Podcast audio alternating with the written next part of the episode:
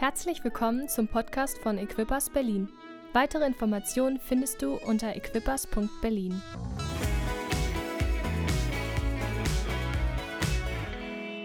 Und jetzt darf ich unseren Prediger des heutigen Tages nach vorne bitten, unseren Pastor Jürgen Eisen. Er wird uns äh, in den nächsten Teil unserer Predigtserie auf der Suche nach mitnehmen. Und ich freue mich schon sehr auf das, was du vorbereitet hast. Dankeschön, Elisa. Herzlichen Dank. Und herzlichen Dank auch an unser Lobpreisteam. Die sind super, oder? Ich habe so heute Morgen gedacht, weil ihr seht, ähm, der Tom ist nicht hier, weil seine Tochter ist im Krankenhaus und wir haben ähm, Leute, die angeschlagen sind. Mia wollen wir auch beten. Jesu Namen wird gesund. Wir wollen einfach für sie beten. Haben wir ganz vergessen heute Morgen im Gebetsmoment. Aber du kriegst einen besonderen Segen. Ich hoffe, ihr schaut zu. Mia, dir soll es gut gehen und es soll besser werden im Namen Jesus. Ähm, aber ich habe das so gefeiert, heute Morgen unsere Lobpreisgruppe hier zu sehen. Ähm, was für großartige Talente haben wir doch nicht in unserer Kirche, oder? Einfach großartig. Und ähm, letzten Sonntag, ich kämpfe auch schon seit Wochen. Ich habe noch nie so lange mit einer Erkältung, mit einer Grippe gekämpft. Das ist irgendwie ja, fast wie ein kleiner Fluch. Aber im Namen Jesus, ähm, wir werden das besiegen. Ähm, und ähm, ich war krank und habe mich entleert am Morgen vor dem Herrn oder eigentlich war es auf der Toilette, aber okay, keine Details. Ähm, und, ähm, und das war so toll ähm, zu sehen und ähm, Elisa hatte das ja kurz äh, letzten Sonntag gesagt, sie, ich hatte sie gefragt zu predigen eigentlich an diesem Sonntag heute und sie sagte dann einfach, Jürgen, wenn es dir nicht gut geht, Gott hat zu mir gesprochen, ich habe etwas auf dem Herzen. Und ich feiere das so, dass wir so eine, ich sage einfach so eine Generation haben, die ready ist, die bereit ist, ähm, die gibt, die hingegeben ist. Ähm, ich liebe das immer wieder als Kirche auch das zu feiern, dass wir vielleicht einen ganz jugendlichen Ausdrucksstil haben, für manche laut und crazy und bunt und alles Mögliche. Aber worauf ich schaue, ist nicht die Äußerlichkeit. Worauf wir schauen, ist nicht, wie soll man sagen, die Musik oder das Licht, sondern wonach wir schauen, sind die Herzen. Und ich liebe es einfach so zu sehen, wenn ich hier heute Morgen auf die Bühne schaue, wenn ich Elisa predigen gehört habe, was für eine tolle Generation da am Heranwachsen ist. Ähm, unser Land hat Hoffnung. Unsere Gemeinde hat Hoffnung, unsere Stadt hat Hoffnung und ich glaube, das Beste kommt noch. Gott ist dabei, etwas Großartiges zu tun. Amen. Gott ist einfach gut. Und im Moment beschäftigen wir uns mit dem Thema auf der Suche nach. Und dies ist tatsächlich meine letzte richtige Predigt, sagen wir es mal so in diesem Jahr, wir haben ja noch den Heiligen Abend, wo ich predige und da freue ich mich auch drauf, aber das ist dann irgendwie immer ein bisschen anders. So, das ist meine letzte Predigt und für die es noch nicht gehört haben, meine Frau und ich, Miriam und ich, werden für drei Monate ähm, im Januar, im Februar und im März nicht hier sein, sondern wir haben so eine Zeit des Auftankens, ähm, des Neuorientierens. Ähm, und da habe ich gedacht, alles, was ich hätte in drei Monaten predigen wollen, packe ich heute in die Predigt. Ist das in Ordnung? Wir sind auf der Suche nach. Ähm, es könnte ja eigentlich eine Osterpredigt sein, ne? da sucht man ja. Ostereier oder so. Aber wir suchen etwas. Wir suchen, wir haben uns am Anfang damit beschäftigt, dass wir Ehrlichkeit suchen, dass wir Mut brauchen. Wir suchen Mut, um Angst zu überwinden in unserem Leben. Elisa hat letzten Sonntag darüber gesprochen, wie es wichtig ist, auf der Suche nach inneren Frieden oder Frieden in unserem Herzen zu haben. Und das ist so wichtig. Und ich möchte mit euch in eine Bibelstelle gehen aus 2 Timotheus 1, Vers 7. Da heißt es, denn Gott hat uns nicht einen Geist der Ängstlichkeit gegeben, sondern den Geist der Kraft, der Liebe und der Besonnenheit. Ich liebe diesen Vers, weil es einfach so sagt, wow, Gott, Gott möchte nicht, dass wir Angst haben, sondern Gott möchte, dass wir Kraft haben, oder? Und als Pfingstler sind wir, wir sind super da drin. Come on, wir brauchen Kraft. Und wenn es darum geht, geistliche Gaben, dann wollen wir haben die Power. Wir hatten gerade unsere Konferenz und wir lieben das darüber zu sprechen, dass Gott uns Kraft gibt. Ja? Gott möchte uns Kraft geben zu überwinden, Empowerment. Wir sprechen darüber. Aber hier geht es auch um Liebe und Besonnenheit. Und irgendwo geht es darum, in unserem Leben immer etwas wieder zu finden in uns drin. Wir können es als inneren Frieden nehmen, wir können das als eine Gelassenheit nehmen. Aber Gott möchte nicht, dass wir ängstlich durch diese Welt gehen, sondern dass wir Kraft haben, aber auch Liebe und Besonnenheit in unserem Leben haben, dass es uns gut geht mit uns selbst. Seid ihr mit mir? Das ist doch die größte Herausforderung, oder? In unserem Leben dass es uns gut geht mit uns selbst. Weil ganz ehrlich, mit uns selbst müssen wir ganz schön lange leben, oder?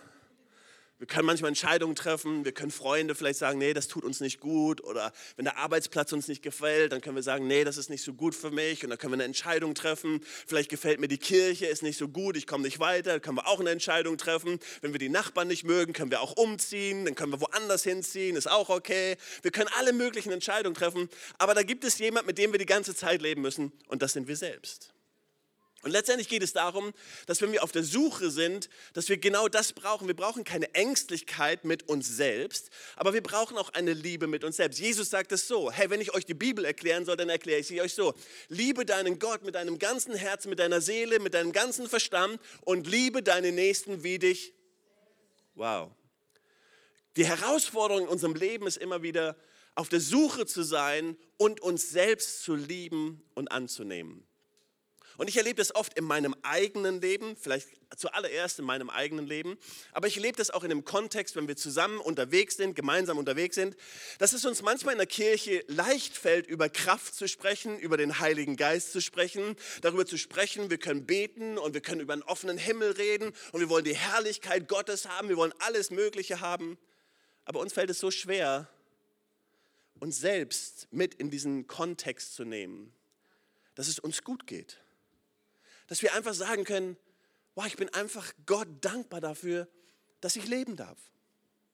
Gott, ich danke dir, dass ich auf dieser Welt sein darf, dass ich leben darf, dass du mich liebst, dass du mir vergeben hast. Ich genieße einfach das Leben, was du mir geschenkt hast. Ich schenke es dir zurück und mir geht es einfach gut. Ich merke, dass Menschen kämpfen. Manchmal kann es ein kleines Team sein. Es können Dinge sein, wenn wir hier vielleicht Projekte in der Kirche haben, dann kann man sich verstehen und nicht verstehen. In einem Team kann man sich verstehen und nicht verstehen. Man kann alles Mögliche haben. Diese Kirche hat Geschichte. Und wir als Kirche, also als Körpersgemeinde, die Christusgemeinde, wir haben Geschichte, wo Menschen sich nicht verstehen, wo Menschen verlassen haben, alles Mögliche. Und oft hat es gar nichts damit zu tun, dass wir vielleicht die Bibel anders verstehen oder jenes anders verstehen. Oft hat es gar nichts damit zu tun, dass irgendwo der Friede von außen nicht reinkommt, sondern es hat etwas damit zu tun, dass wir alle mit uns selbst irgendwo unterwegs sind. Und wir sind alle auf der Suche danach. Das, was wir uns wünschen. Ich möchte einfach, dass es mir gut geht mit mir selbst. Wie wäre es, mich einfach in den Stuhl zu setzen und sagen, wow, mir geht es einfach gut. Und Menschen haben eine Sehnsucht danach. Menschen haben eine Sehnsucht danach zu sagen, mir geht es einfach gut. Und die Weihnachtsbotschaft ist nicht eine Botschaft nur alleine, sie ist eine Botschaft dafür, dass Jesus gekommen ist als Retter für uns, dass er gekommen ist, um uns ewiges Leben zu geben. Halleluja dafür. Er ist gegeben, er ist gekommen, um uns Kraft zu geben und er ist wieder gegangen, um den Heiligen Geist zu senden, um uns alles das zu geben, was wir brauchen. Aber er ist auch dazu gekommen, um in unser Leben zu kommen und uns Errettung von uns selbst zu geben von den Schwierigkeiten, von den Problemen, von all den Komplikationen, mit denen wir manchmal leben, damit es uns gut geht. Weil es geht um Kraft, aber es geht auch um Liebe und Besonnenheit. Man kann Besonnenheit auch übersetzen als Bescheidenheit und Sanftmut. Oh, wie wäre es, wenn wir alle mal ein bisschen bescheiden sind? Mit Erwartungen und einfach sagen, Gott, ich danke dir für Kraft, ich danke dir für Liebe, ich bin einfach bescheiden und besonnen und ich bin sanftmütig. Okay, ich möchte euch am Anfang ein paar Indikatoren geben, ein ähm, paar Punkte, Gedanken geben, wie ich vielleicht herausfinden kann, dass ich in einem Kampf mit mir selbst bin oder dass ich vielleicht Dinge brauche in meinem Leben, wo Gott hineinsprechen möchte. Und dann wollen wir uns auch ein paar Wege da ähm, herausschauen, um einfach zu gucken, wie Gott uns helfen möchte, da herauszukommen. Eine Sache, die ich erlebe, Nummer eins ist, ich vergleiche mich oft mit anderen Menschen. Kennt ihr das? Vergleichen, du beginnst dich selbst mit anderen zu vergleichen. Die Gefahr dabei ist, dass wir die einzigartige Rolle missachten oder nicht sehen, die Gott für jeden von uns sich ausgedacht hat.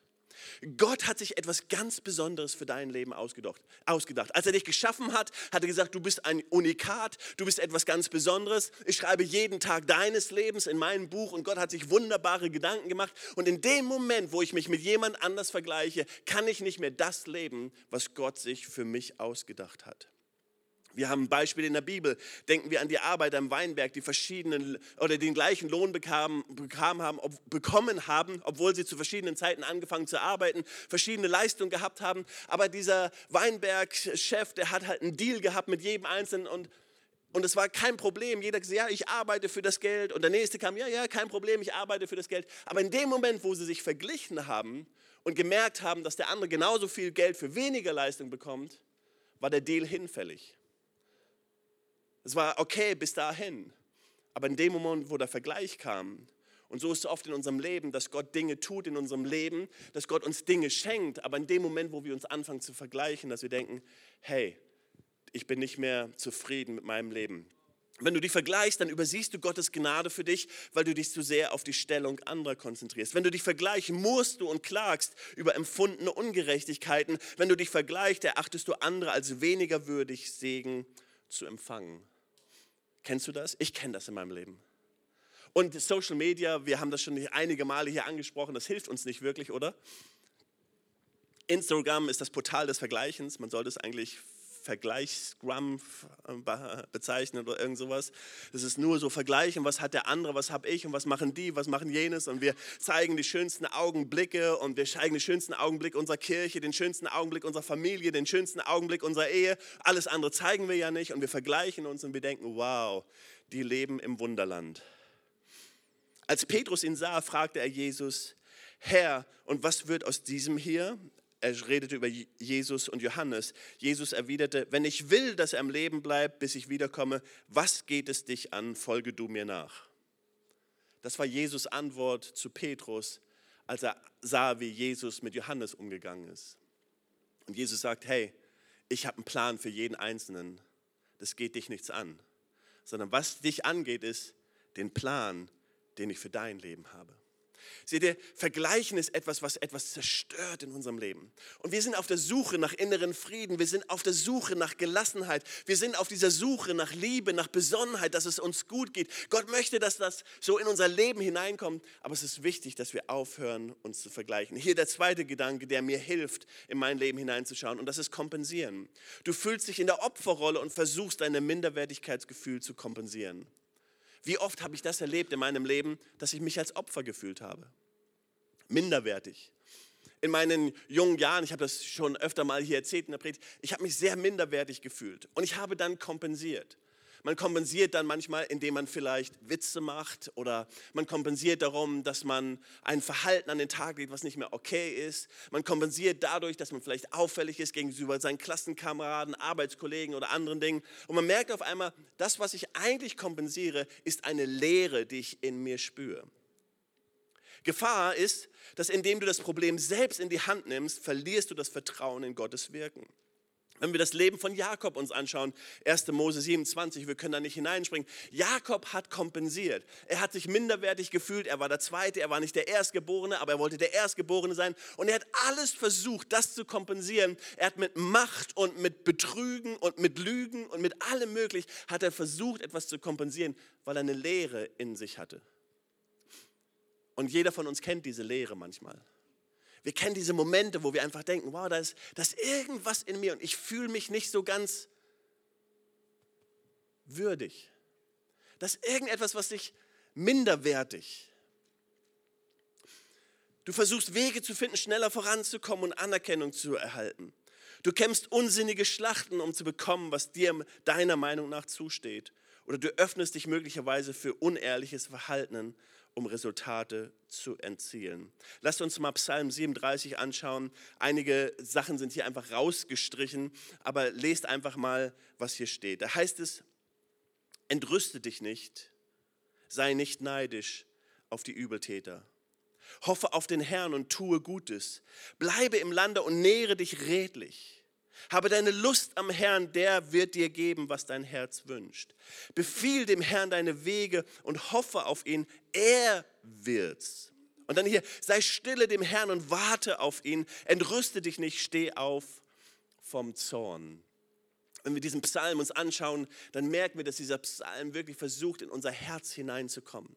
Er versucht etwas uns zu widerspiegeln, sodass wir merken auf einmal, wow, ich möchte mich nicht vergleichen, aber ich möchte auch nicht ähm, ich möchte auch nicht kompensieren. Ich möchte nicht Wege gehen, wo ich versuche, so meinen eigenen Weg zu gehen, mit meiner Macht, mit meiner Entscheidung Dinge zu tun. Das Dritte, was uns hilft, vielleicht zu erkennen, dass wir nicht ganz in Ruhe oder in Frieden mit uns selbst sind, ist, wenn wir merken, wir, wir treten auf einmal in einen Wettbewerb hinein. Du gerätst in selbstbezogene Verhaltensmuster, um andere zu übertreffen. Dadurch wirst du die Erweiterung deines eigenen Reichs oder du, du, du, du hast die Erweiterung deines eigenen Reichs, deines eigenen, ähm, deines eigenen Lebens oder deiner eigenen Ziele. Das, darauf bist du fixiert und tust alles, um zu gewinnen. Wir haben das Beispiel in der Bibel von dem älteren Sohn, wenn Jesus uns die Geschichte von dem verlorenen Sohn erzählt. Du hast den Hang dazu, über alles im Leben Buch zu führen. Du hast den Hang dazu, kritisch und richtend zu sein. Du hast den Hang dazu, ein selbstzentriertes Leben zu führen. Wenn ich mein Leben anschaue, dann weiß ich, dass es immer wieder Situationen gibt, wo ich dazu neige, zu gewinnen, gewinnen zu wollen. Es kann vielleicht in Situationen sein, es kann in Gesprächen sein, es kann in Situationen sein, wo man sagt, nee, da muss einfach die Wahrheit rein oder man kann den anderen nicht stehen lassen und jetzt kann ich es ihm zurückzahlen oder und irgendwo versuchen wir etwas zu kompensieren damit. Wir versuchen etwas zu tun. Manche Menschen leben in Streit mit anderen Menschen über Jahrzehnte. Leben, wir, wir können uns Video oder Filme anschauen wie Nachbarschaftsstreit oder Streit in der Familie und alles Mögliche über, über Jahrzehnte vor sich geht, weil Menschen nicht den inneren Frieden finden, sondern in einem ständigen Wettbewerb sind in einem ständigen Buch führen über, das hat der gesagt und das hat jener gesagt und dieser hat das gesagt. Das vierte, was uns helfen kann, vielleicht in unser Leben hineinzuschauen, sind Zwänge. Du versuchst immer zu anderen zu gefallen und ihre Bestätigung zu erhalten. Man merkt irgendwann, ich lebe nicht mehr das, wer ich wirklich bin, sondern ich versuche ein Verhalten zu leben, einfach um anderen Menschen zu gefallen. Und du riskierst ein Burnout auf, aufgrund deiner unreinen Motive und unrealistischen Erwartungen. Wir können das Beispiel von Martha nehmen in Lukas 10. Du möchtest in deiner Tätigkeit brillieren, überziehst dabei das größere Bild und seine Prioritäten. Du ermüdest bei den Versuchen, so viel aus falschen Gründen herauszutun. Du hast einen Hang zum Perfektionismus. In 1. Korinther 15, Vers 10 sagt Paulus, aber durch die Gnade Gottes bin ich, was ich bin. Und seine Gnade an mir ist nicht vergeblich gewesen, sondern ich habe viel mehr gearbeitet als sie. Nicht aber ich, sondern Gottes Gnade, die in mir ist. Das fünfte, ich muss ein bisschen, wie gesagt, drei Monate zusammen. Ähm, das fünfte ist Schuldgefühle. Du legst, deine, du legst eine richtende Haltung zutage und selbst, dir selbst und anderen gegenüber. Und dann haben wir eine verzerrte Realitätswahrnehmung. Wir können das Beispiel von ähm, Elia nehmen in 1. Könige 19. Wir können verschiedene Be Beispiele nehmen, dass wir eine kurz, kurzsichtige Wahrnehmung haben, über ungerechte Umstände klagen und, und wir befürchten, unwichtig und überflüssig zu sein. Kontrolle, Nummer 6. Du hast das Gefühl, alles fest im Griff zu haben, um deinen eigenen Wert zu bestätigen. Da können wir das Beispiel von Sarah nehmen und deine Umstände bestimmen dein Verständnis von Gottes Charakter. Du wirst egoistisch, manipulierend und letztendlich merkst du, dass dir etwas fehlt und du lebst in einem Märtyrersyndrom. Auch hier habe ich Bibelstellen, aber der Zeit ähm, willen springe ich das rüber. In meinem Leben habe ich entdeckt, dass ich immer wieder anfangen muss, wenn ich auf der Suche bin nach innerem Frieden, das, was Elisa gest, äh, letzten Sonntag auch angesprochen hat, dass ich immer wieder anfangen muss, mein Leben zu reflektieren und, und Gott hineinschauen zu lassen. Und ich entdecke mich dabei, dass ich manchmal kompensiere. Ich entdecke mich dabei, dass ich manchmal in einem ungesunden Wettbewerb bin. Ich entdecke mich dabei, dass ich einfach mit meiner Identität kämpfe. Ich entdecke mich dabei, dass ich sage, Jürgen, das ist nicht gut, das ist nicht gesund, deine Reaktion ist nicht gesund. Und dann geht es darum, dass wir anfangen, das zu erkennen Gott möchte, dass du anfängst zu erkennen. Gott möchte, und wir haben uns das am ersten Sonntag in der Predigtserie angeschaut, Gott möchte, dass wir authentisch und ehrlich vor ihm leben. Gott möchte nicht, dass wir so ein Spiel spielen. Jesus sagt das ja, Jesus sagt das, bringt das auf den Punkt, wenn er sagt so, ich möchte gar nicht, dass ihr plappert wie die Heiden, wenn ihr betet. Ich habe keine Lust, dass ihr irgendwelche Sachen redet. Er möchte, nicht, er möchte keine religiösen Veranstaltungen haben. Er möchte nicht, dass wir die richtigen Dinge sagen, aber mit dem Herzen nicht meinen. Sondern worum es Gott wirklich geht, dass wir ehrlich und authentisch vor ihm sind. Dass wir sagen können zum Beispiel, Gott, es tut mir leid, dass ich mich dauernd vergleiche. Es tut mir leid, ich, ich vergleiche mich, aber ich merke, irgendwo fehlt mir der innere Frieden. Es tut mir leid, dass ich dauernd in so einen Wettbewerb hineingehe. Ich weiß nicht, was das in mir ist, aber irgendwie scheint es, dass ich die ganze Zeit zu, versuche zu kämpfen. Gott, ich möchte immer Kontrolle haben. Es tut mir leid, hilf mir, die Kontrolle in meinem Leben zu verlieren. Gott möchte, dass wir ehrlich und authentisch sind. Und das fängt damit an, dass wir erkennen, Erkenne den Auslöser für die Lüge und die Bindung. Erkenne. Fang an, vor Gott zu sagen und zu sagen, Gott, ich möchte ehrlich und authentisch sein. Seht ihr, wenn wir darüber sprechen, dass Gott uns einen Geist der Kraft gegeben hat, dann sind wir oft als Heilige und als die mit Gott unterwegs sind, dann sind wir oft sehr schnell da drin und sagen, ja, wir brauchen die Kraft, wir brauchen den Heiligen Geist und wir haben die Gaben des Heiligen Geistes und wir können prophezeien und wir können dies machen und das ist alles gut und das ist alles richtig. Aber wenn ich die Liebe da drin nicht habe, die Liebe zu mir selbst und die Besonnenheit und die Bescheidenheit, dann passt es nicht zusammen. Weil Gott möchte dich holistisch, er möchte dich ganzheitlich lieben. Er möchte dich als ganze Person so wahrnehmen, so schätzen und er möchte, dass du in deinem Stuhl sitzen kannst und er möchte, dass es dir gut geht, dass du dann an deinem, keine Ahnung, an deinem Weihnachtsfest am Tannenbaum sitzen kannst, dass du dich fallen lassen kannst und einfach sagen kannst, Gott, ich danke dir dass du mich so liebst, wie ich bin. Ich danke dir, mir geht es einfach gut. Und heute Morgen geht es darum, dass wir Dinge erkennen, aber zweitens, dass wir sie entlarven, die Lüge über die Situation, die den Glauben, die der du Glauben geschenkt hast. Wir müssen verstehen, dass wir, dass Gott nicht möchte, dass wir, dass, dass wir vergleichen, dass wir kompensieren und dass wir all diese Dinge gemacht haben, sondern dass wir das entlarven und dass wir anfangen zu erkennen.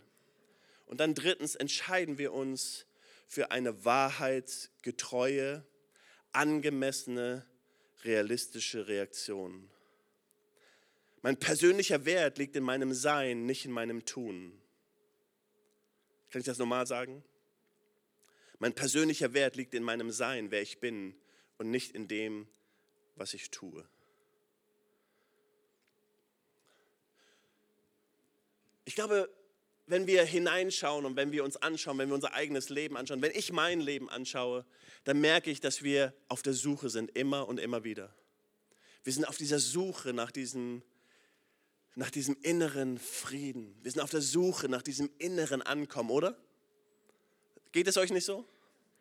Wir sind auf dieser Suche, dass wir einfach sagen, oh, mir geht es einfach gut in der Art und Weise, wie Gott mich geschaffen hat, wie Gott mich gemacht hat. Ich nehme mich so an, wie ich bin. Ich liebe das. Ich liebe das Leben. Ich lebe, ich liebe das, wie Gott mich geschaffen hat.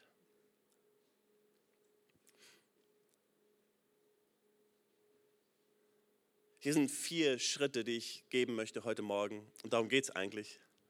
Vier Schritte, wie wir rauskommen, wie wir Entscheidungen treffen können, wo wir gerade gesprochen haben. Und wie wir Gott erlauben können, in unser Leben, in unser Inneres hineinzukommen, um wirklich Veränderung zu bewirken. Wir können uns all die Beispiele anschauen. Petrus, finde ich, ist ein geniales Beispiel in der Bibel. Wenn wir das Leben von Petrus anschauen, dann hat Petrus alles das gemacht. Er hat sich dauernd verglichen mit, ob es mit Johannes war, mit den anderen. Petrus hat gekämpft, er war in einem Wettbewerb. Er hat das Schwert gezückt. Er war immer der, der an erster Linie war. Aber Petrus war nicht, wie sollte man sagen, er war nicht ready, dass Gott ihn wirklich gebrauchen konnte. Und deswegen hat Jesus ihn so zur Seite genommen, hat in sein Leben gewirkt. Petrus hat Jesus verraten. Petrus war zerbrochen. Petrus hat die größte Niederlage seines Lebens erlebt. Aber nicht um dort zu bleiben. Nicht dort, um, um, wie soll man sagen, irgendwie als ein Haufen Elend auf, der, auf dem Boden zerstört zu sein, sondern Jesus hat ihn genommen, er hat ihn aufgerichtet und er hat Dinge in seinem Leben wieder richtig gestellt. Und heute Morgen soll es um diese Dinge gehen. Es soll um diese Dinge gehen, die Gott in deinem Leben richtig stellen möchte, die er heilen möchte, wie er dich nehmen möchte, wie er etwas in dein Leben hineinwirken möchte, damit es dir gut geht und du sagst, ich komme an und mir geht es gut. Hier ist das Erste. Gott möchte Identität in deinem Leben ganz neu schaffen.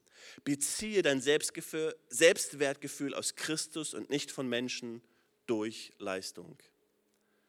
Das, was du bist und wer du bist, hat nichts mit dem zu tun, was du tust. Das ist so schwer, oder?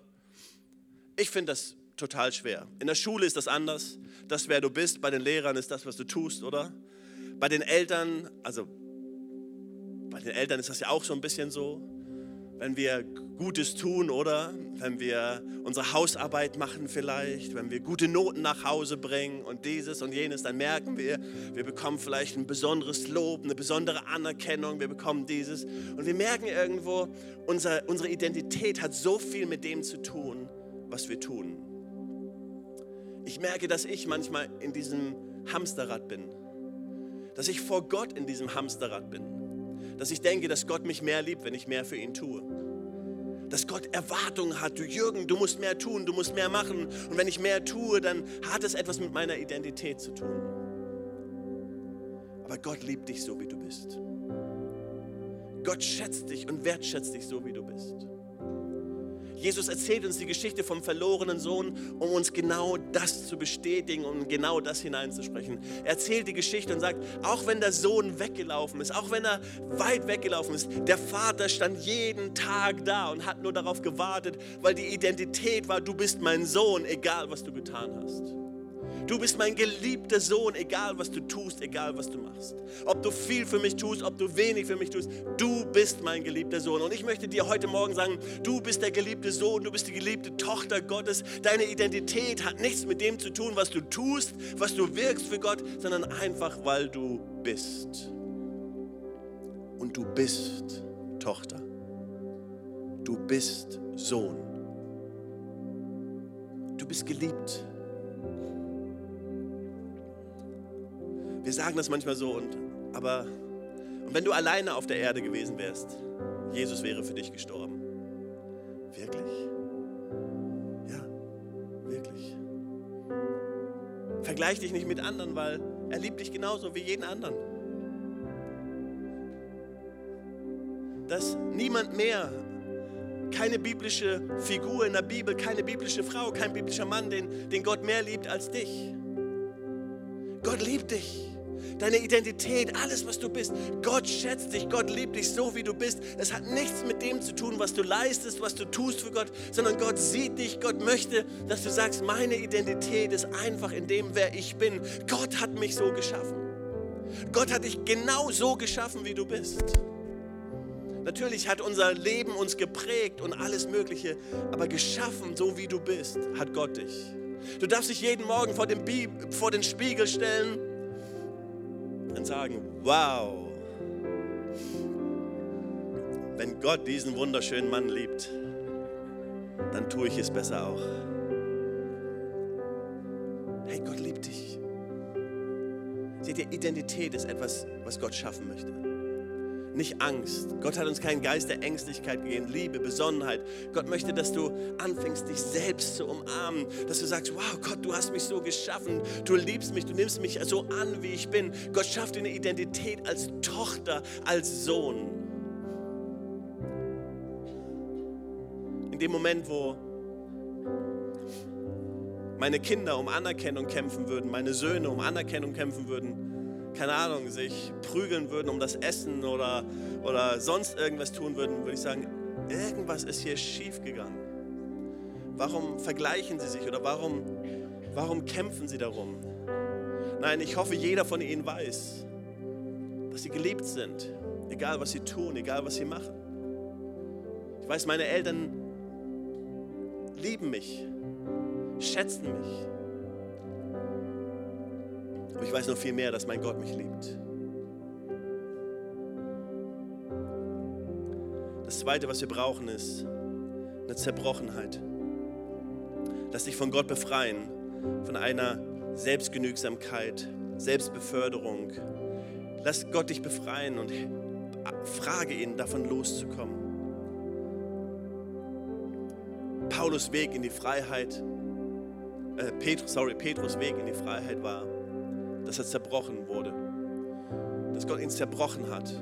Und in diesem Moment, wo er gemerkt hat, als Jesus ihn dreimal fragt, Petrus, liebst du mich? Petrus, liebst du mich? Petrus, liebst du mich? Da war so eine tiefe Zerbrochenheit in seinem Leben und er hat einfach gemerkt, wow, ich, ich kriege das nicht hin. Ich habe versagt. Ich habe Fehler gemacht, ich habe verglichen, ich habe alles, was in seinem Leben war, in diesem Moment, ich glaube, alles kam so durch. Es hat sich wie so ein Film vor ihm gespielt und er merkt einfach, ich schaffe es nicht. Und, und genau so eine Zerbrochenheit möchte Gott in deinem Leben schaffen. Und vielleicht in dieser Adventszeit ist diese Möglichkeit, dass Gott in dein Leben kommt, wo du einfach sagst, Gott, ich schaffe das nicht. Ich vergleiche, ich bin in diesem Wettbewerb, ich versuche zu kompensieren, ich versuche all diese Dinge zu machen. Aber eigentlich, Gott, ich, ich brauche dich. Ich brauche dich. Ich möchte meine Identität in dir finden, nicht in dem, was ich tue, nicht in dem, was ich für dich tue, sondern ich brauche meine Identität in dir, in dem du, wie du mich geschaffen hast.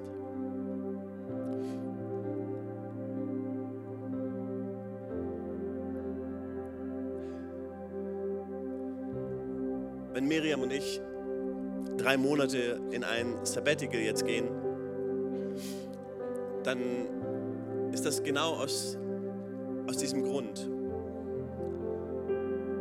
Ich bin jetzt 28 Jahre unterwegs als Pastor in verschiedenen Gemeinden. Wir haben sind viele Prozesse hier gegangen in den letzten drei Jahren als, als Gemeinde hier. Vorher sind wir Prozesse gegangen als Equippers Gemeinde. Wir haben unser Gebäude aufgegeben, um ein anderes Gebäude zu finden. Wir sind durch Krisen gegangen. Wir sind durch finanzielle Krise gegangen. Und ich habe gemerkt, Gott, ich brauche dich ganz neu. Gott, ich will nicht in dem Segen von gestern leben. Und ich will nicht kompensieren. Ich will meine Lehre nicht kompensieren. Ich will das, was ich in meinem Leben vielleicht vermisse, nicht kompensieren mit meinem Job. Ich will nichts mit meinem Pastorjob kompensieren, sondern das, was ich möchte, ich möchte Sohn sein. Ich möchte ein geliebtes Kind sein. Immer und immer wieder. Nicht, dass ich es nicht bin, nicht, dass ich jetzt sage, ich habe ein Riesenproblem, aber ich sage euch, ich möchte Prozesse gehen. Ich möchte dich einladen, Prozesse in deinem Leben zu gehen. Ich danke Gott für diese Möglichkeit. Ich danke Gott, dass es diese Möglichkeit gibt, für, für uns Pastoren mal nach so vielen Jahren eine Auszeit zu nehmen, um einfach neue Inspirationen zu bekommen. Aber ich weiß, dass Gott Zerbrochenheit gebraucht. Es gab oft Situationen in meinem Leben, ich erinnere mich, als wir durch eine Krise vor, mag es jetzt neun Jahre her sein, gegangen sind und ich zu Pastor Bruce gegangen, bin und, und, und über meine Schwierigkeiten, über meine Herausforderungen gesprochen hat. Und ich habe irgendwie gehofft, dass er mir eine Lösung gibt, vielleicht das Problem löst für mich. Und hat gesagt, Jürgen, Gott liebt solche Situationen und gebraucht solche Situationen, um Zerbrochenheit in unserem Leben zu schaffen, damit wir weitergehen können und damit wir neue Dinge erleben. Manchmal möchten wir Dinge wegnehmen. Manchmal wollte ich am liebsten, wenn meine Kinder von Problemen auf dem Schulhof erzählt haben, wollte ich am liebsten als Vater hingehen und das Problem lösen für sie. Kennt ihr das als Eltern? Oder Sie haben vielleicht ein Problem mit irgendeinem Lehrer, man möchte, das löse ich für dich. Oder Sie haben ein Problem hier, ich mache das für dich. Aber oft ist es nicht das Richtige, sondern das Richtige ist, dass wir als Menschen durch das Wasser selber durchgehen, durch das Feuer durchgehen, wie wir das vorhin gesungen haben. Und Gott möchte Zerbrochenheit in deinem Leben schaffen, immer und immer wieder. Gott liebt es, dich durchzuführen, nicht damit du zerbrochen und kaputt auf dem Boden liegst, sondern dass Gott aus diesem Zerbruch neue Identität schafft und etwas Neues in deinem Leben schafft, dass du genau das wirst, nicht einen Geist der Ängstlichkeit zu haben, sondern der Kraft, der Liebe, aber auch der Besonnenheit, der Bescheidenheit. Wir brauchen Identität, Nummer eins, Nummer zwei, Zerbrochenheit, Nummer drei, was wir brauchen, ist Bestimmung. Du brauchst immer wieder das, dass du Gottes Pläne für dein Leben entdeckst und in ihnen wandelst. Es ist sehr schwierig, in seinem Stuhl sich fallen zu lassen, zu wissen, wer man ist, aber nicht zu wissen, wofür man geschaffen ist. Wir alle Menschen haben eine Sehnsucht danach. Wir haben eine Sehnsucht danach und wir, wir sehen uns an und sagen, Gott, wofür bin ich hier? Wofür bin ich da? Weil Gott hat dich nicht einfach geschaffen. Du bist nicht so ein Zufallsprodukt. Du bist nicht einfach nur da. Du bist nicht einfach nur da, damit du existierst, sondern Gott hat dich geschaffen und er hat dir Bestimmung in dein Herz gelegt. In, in den Sprüchen stehen wir, dass Gott sogar Ewigkeit in unser Herz gelegt hat. Gott hat etwas in unser Herz gelegt, was, was da drin ist, was da drin arbeitet. Und Gott möchte, dass du in seiner Identität lebst. Er möchte, dass du in Zerbrochenheit leben kannst. Aber Gott möchte auch, dass du in seinen Plänen leben kannst. Dass du in dem leben kannst, wie Gott dich geschaffen hat und was er für dein Leben geschaffen hat. Und ich kann dir nur sagen, wenn ich in das Wort Gottes schaue, dann hat Gott nichts anderes als gute Gedanken und gute Pläne für unser Leben. Wenn du Gott fragst, Gott, sind deine Pläne gut für mein Leben? Dann wird Gott nicht sagen, oh, für alle anderen sind sie gut, aber für dich, ich weiß nicht. Nein, Gott wird sagen, ja, dein, meine Pläne für dein Leben sind gut. Meine, meine Pläne für dich sind Hoffnung, sind Zukunft, Zuversicht. Meine Pläne für dein Leben ist nur Gutes. Meine Pläne für dein Leben ist nur Zuversicht und Hoffnung. Ich habe nichts anderes. Bei Gott gibt es nichts anderes. Aber Gott möchte, dass wir alle an diesen Ort immer wieder kommen und sagen, Gott, hier bin ich. Und ich möchte in deinen Plänen leben. Ich möchte in dem leben, was du für mich hast. Das ist ein, ein Moment des Ankommens. Das ist dieser Moment des Ankommens, wie ich vorhin gesagt habe, wo wir uns in unseren Stuhl setzen und sagen können, Gott, ich danke dir für das, wie du mich geschaffen hast. Ich habe meine Identität in dir. Ich bin ein Sohn, ich bin eine Tochter. Es hat nichts mit dem zu tun, was ich tue für dich oder was ich nicht tue für dich. Ich bin einfach Jürgen und du liebst mich so, wie ich bin. Und ich danke dir, dass du mich durch Zerbruch führst und ich danke dir dafür und du stellst mich wieder her. Aber ich danke dir dafür, dass du Pläne für mein Leben hast dass du Gedanken für mein Leben hast. Und ich entscheide mich heute Morgen, oder ich entscheide mich für mein Leben, in deinen Plänen zu leben. Es gibt nichts Größeres, als diesen Frieden in unserem Leben zu haben und zu wissen, Gott, ich lebe in deinen Plänen, ich lebe in dem, was du für mich hast. So viele Menschen leben ihr eigenes, sie leben daneben, sie leben nicht ganz so das, was Gott für sie hat und sie wundern sich manchmal, Gott, warum habe ich diesen tiefen Frieden, warum habe ich diese tiefe Entspanntheit nicht? Ich möchte sagen, wenn du anfängst, dein Leben aufzugeben und das Leben Gottes zu leben für dein Leben, dann wirst du, leben, dass, wirst du erleben, dass so ein tiefer Frieden in dein Leben kommt und du sagst, wow, dafür bin ich geschaffen. Ich muss es nicht. Gott liebt mich so, wie ich bin. Aber ich merke, dass ein Friede und eine Freude in mein Leben kommt, weil ich die Bestimmung Gottes lebe. Nummer vier, mein letzter Gedanke. Segen. Lerne dich von anderen lieben und segnen zu lassen und tue dasselbe für andere Menschen. Die Bibel spricht davon, dass wir Menschen sein sollen, die Menschen des Segens sind. Menschen, die Segen geben, aber auch Menschen, die Segen empfangen. Das, worum es heute Morgen geht, ist, dass wir so, eine inneren, so einen inneren Frieden, so ein inneres Ankommen haben. Nicht, dass wir uns vergleichen. Nicht, dass wir kompensieren. Nicht, dass wir auf diesem Weg sind und versuchen, es irgendwo zu finden. Und vielleicht ist es hier und vielleicht ist es da. Und vielleicht ist es äh, mit dem Partner, vielleicht ist es im neuen Job, vielleicht ist es ein neues Haus, vielleicht ist es. All diese Dinge sind nicht schlechte Dinge, sind, das sind alles gute Dinge, die Gott uns schenken möchte. Aber darin erleben wir nicht den tiefen Frieden, den Gott uns schenken möchte sondern den tiefen Frieden, den Gott uns schenken möchte, den erleben wir in unserer Identität. Den erleben wir in unserer Zerbrochenheit immer wieder.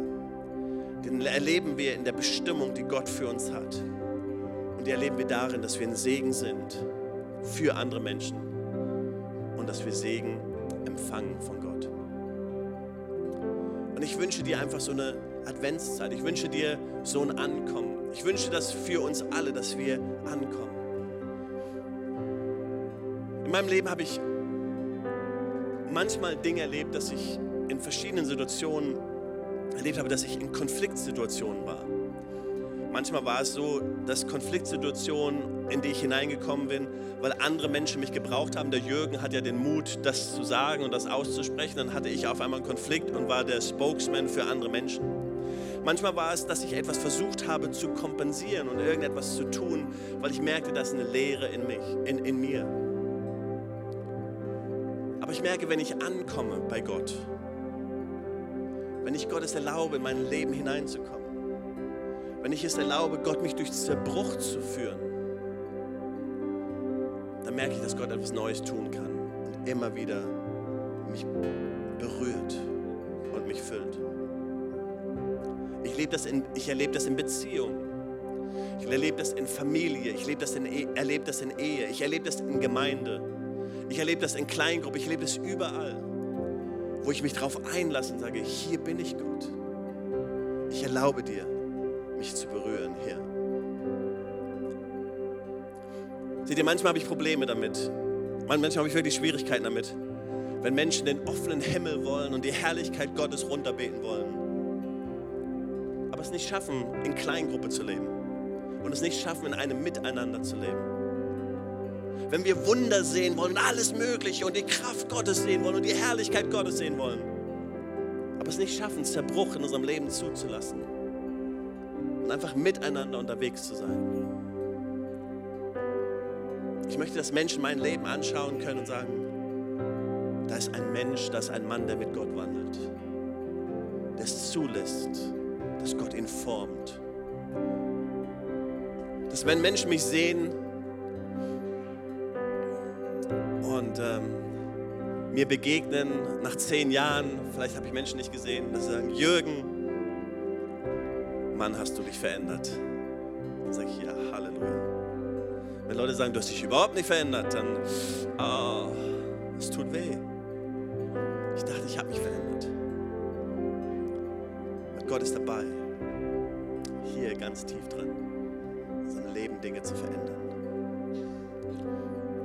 Heute Morgen, ich möchte dir zurufen, dass wir einen Gott haben, als er gekommen ist auf diese Erde, dass er nicht nur gesagt hat, ich habe eine Tür für deine Ewigkeit, sondern dass wir einen Gott haben, der gesagt hat, ich habe eine Tür, um mit dir selbst ins Reine zu kommen. Ich habe einen Weg, ich habe eine Rettung, damit es dir gut geht als Mensch.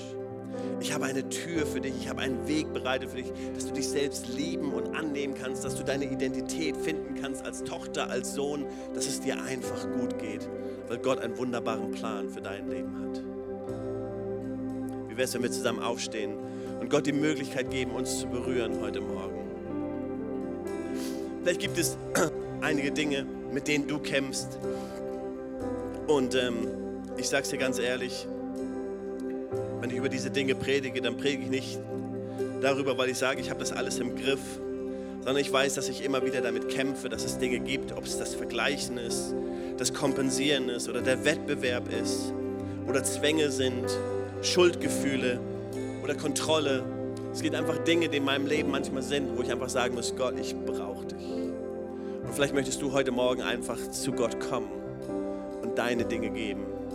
Wie wäre es, wenn wir im Moment unsere Augen schließen? Und dem Heiligen Geist gerade jetzt die Möglichkeit geben, Dinge in unserem Leben vielleicht zu zeigen. Vielleicht gibt es Dinge, wo du sagst, Mensch, da kämpfe ich so lange mit.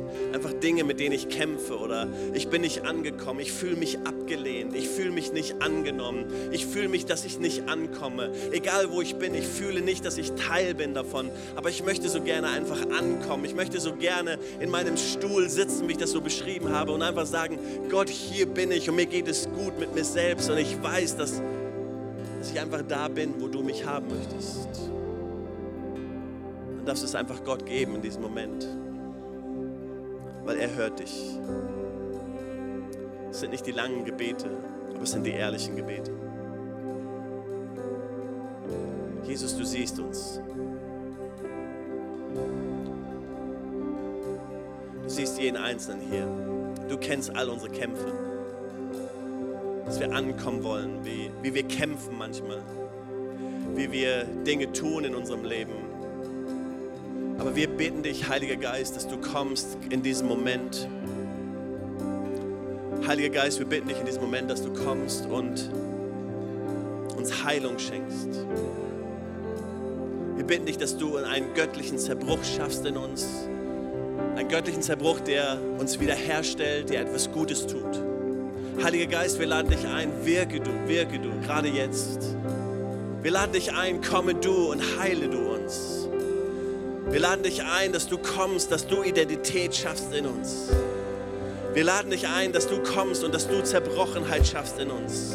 Wir laden dich ein, dass du uns den Plan deines Lebens zeigst, dass du Bestimmung schaffst. Wir laden dich ein, dass du uns hilfst, ein Segen zu sein für andere und Segen zu empfangen.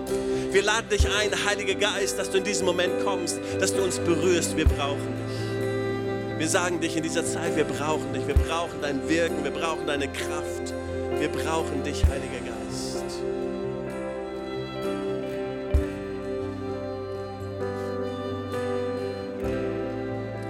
Den Heiligen Geist wirken. Gib ihm einfach einen Moment. Gib ihm eine Chance, in dein Leben hineinzukommen. Und fang an, einfach Dinge auszusprechen über dein Leben. Fang an zu sagen, Gott, ich bin eine Tochter, ich bin ein, ich bin ein Sohn, ich bin geliebt von dir. Fang an zu sagen, ich will nicht in Schuldgefühlen leben. Ich will, ich will nicht in Kompensation, ich will nicht in Wettbewerb leben, ich will nicht in Vergleichen leben, sondern Gott, ich danke dir, dass du mich wunderbar geschaffen hast, so wie ich bin. Gott, ich danke dir. Gott, und ich gebe alles hin, was nicht so ist, wie es sein soll. Ich gebe das hin in meiner Zerbrochenheit. Und ich lade dich ein, dass du mir deinen Plan zeigst. Gib mir Bestimmung, gib mir Hoffnung, gib mir Zuversicht. Zeig mir den Plan, den du für mein Leben hast. Im Namen Jesus, im Namen Jesus.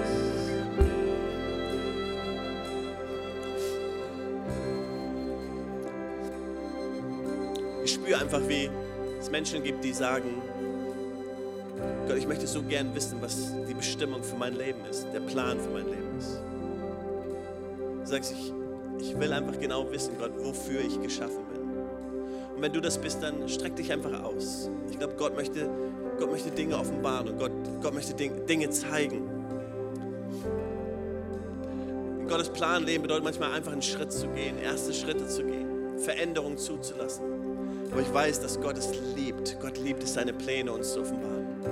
Gott liebt es, uns in Dinge hineinzuführen und uns in Freiheit zu führen. Jesus ist gekommen, um uns frei werden zu lassen. Wir sollen nicht mehr gebunden sein. Wir sollen nicht mehr in Ketten liegen. Nicht mehr in Ketten zu uns selbst, nicht mehr in Ketten zur Vergangenheit, nicht mehr in Ketten zu dem, was unsere Eltern über uns ausgesprochen haben, Lehrer oder andere Menschen ausgesprochen haben, sondern wir dürfen frei sein. Wir dürfen, wir dürfen Jünger sein. Wir dürfen Söhne, wir dürfen Töchter sein, befreit von all diesen Dingen. Aber Gott möchte dir seine Pläne offenbaren. Jesus, ich bitte dich gerade jetzt. Du siehst jedes erhobene, jedes ausgestreckte Herz, jede ausgestreckte Hand. Und wir bitten dich heute Morgen, dass du Pläne in unserem Leben offenbarst, deine Pläne offenbarst. Wir wollen das tun, was du möchtest. Wir wollen Freiheit darin erleben. Wir wollen einfach wissen, Gott, was wir für dich tun. Das ist das, was wir für dich tun, nicht weil wir müssen, sondern Gott, weil es das Beste für uns, weil wir es lieben, dir zu dienen, weil wir es lieben, für dich da zu sein. Und alles andere schmeißen wir aus unserem Leben heraus. Und Gott, wir sagen, wir sind da für dich im Namen Jesus. Im Namen Jesus.